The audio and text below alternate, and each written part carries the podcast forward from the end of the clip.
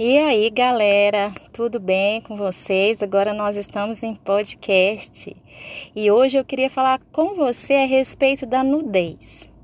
Quando você fica nua perante as pessoas, não te dá um desconforto? Principalmente se tem alguma coisa no seu corpo que te incomoda, não é verdade? Você logo pensa assim, nós tendemos, né, a pensar, nossa, para mim ser amada eu preciso ser perfeita. Então, quando nós temos alguma imperfeição aos nossos olhos, nós temos a tendência realmente de achar que o outro também vai nos considerar imperfeitos e, e não vai nos querer por isso, isso vai atrapalhar. Se já é desconfortável isso, mas também tem pessoas que têm corpo perfeito, né? E se qualificam em ter corpo perfeito para que ela se sinta mais confortável perante outras pessoas também. Ok, mas não é dessa nudez que eu quero falar hoje, é da nudez psicológica.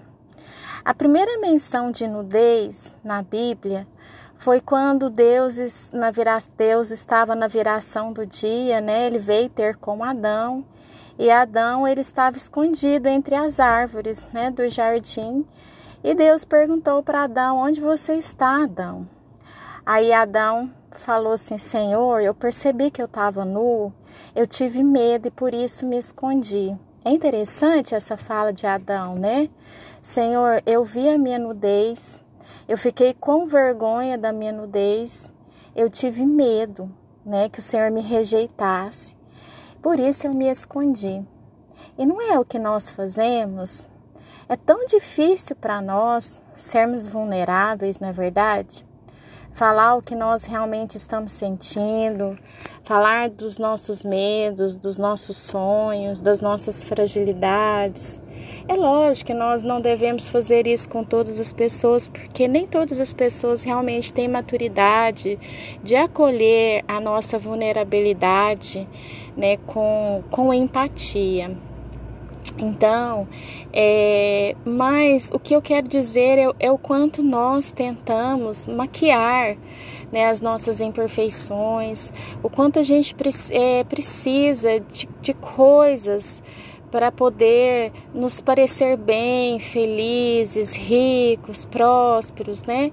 Com o fim de evitarmos a rejeição e ganharmos o amor.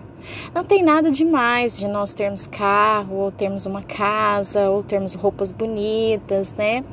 Desde que isso não seja uma forma de proteção, né? Para que as pessoas é, não vejam realmente quem nós somos e nos rejeite por isso. Várias pessoas têm relacionamentos superficiais com um, com o outro, justamente porque no superficial ela consegue ainda essa aprovação, esse tempo da conquista. Mas ela tem medo que se a pessoa conheça ela verdadeiramente, ele a rejeite ou ela o rejeite. E por isso vai se é, proliferando né, vários relacionamentos superficiais. E de uma certa forma, num certo momento, isso vai trazer uma, uma frustração muito grande. Porque nós fomos criados à imagem e semelhança de Deus. Deus ele vinha ter com Adão, ou seja, Deus ele deseja ter comunhão. Eu não sei no que você acredita, mas eu acredito na Trindade, né? No Pai, no Filho, no Espírito Santo, e eles têm comunhão entre si. Né? Então, nós desejamos também ter essa conexão profunda com o outro. Não é uma conexão que acontece da noite para o dia, mas é uma conexão que, que exige coragem da nossa parte, né? Que exige assim um, um pouco de autoconhecimento, porque sem o autoconhecimento, nós não conseguimos nomear as nossas emoções e você fica na superfície dos sintomas, né? Então, o controle é sintoma, o ciúme é, é sintoma, é, o emburrar é sintoma, o enfiar a cabeça para não resolver os problemas é sintoma. Então, isso atrapalha muito as verdadeiras conexões. O, o seu o conhecimento, a sua espiritualidade, a sua conexão com Deus é profundamente importante, porque nele nós fomos criados, né? Então, a partir dele nós é, passamos a nos conhecer através da palavra de Deus, através da nossa comunhão com Deus. Nós passamos a entender quem nós somos e para que nós fomos criados. E isso nos ajuda muito num processo de autoconhecimento e conhecer a gente mesmo, estar conectado com a nossa criança interior, perceber aquilo que nos faltou e, e, e nos dar isso, né? E não terceirizar a outras pessoas é, a responsabilidade de nos valorizar ou de nos dar aquilo que faltou dos nossos cuidadores, mas uma conexão, um amor, um relacionamento de amor consigo mesmo, um verdadeiro caso de amor consigo mesmo.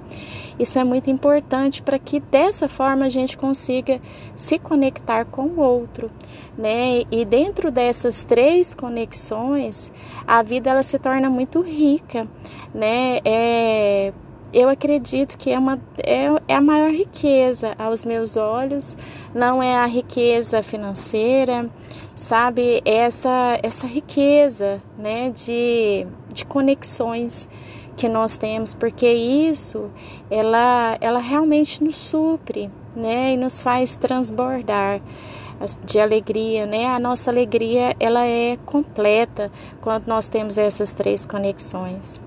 E se você, né, que deseja, percebe que há essa falta em você e você deseja experimentar essas relações mais profundas, mas nem consegue, né, consigo mesmo, eu convido você a fazer análise. É muito importante porque é um processo de autoconhecimento e nessa conexão com você mesmo é que você vai conseguir se conectar com outra pessoa também que está vibrando nessa mesma vibe, né? Porque é, não adianta você se autoconhecer, ter essa conexão com você e, e, você não vai vibrar numa vibe de uma pessoa que quer uma relação superficial, que quer só sexo, né?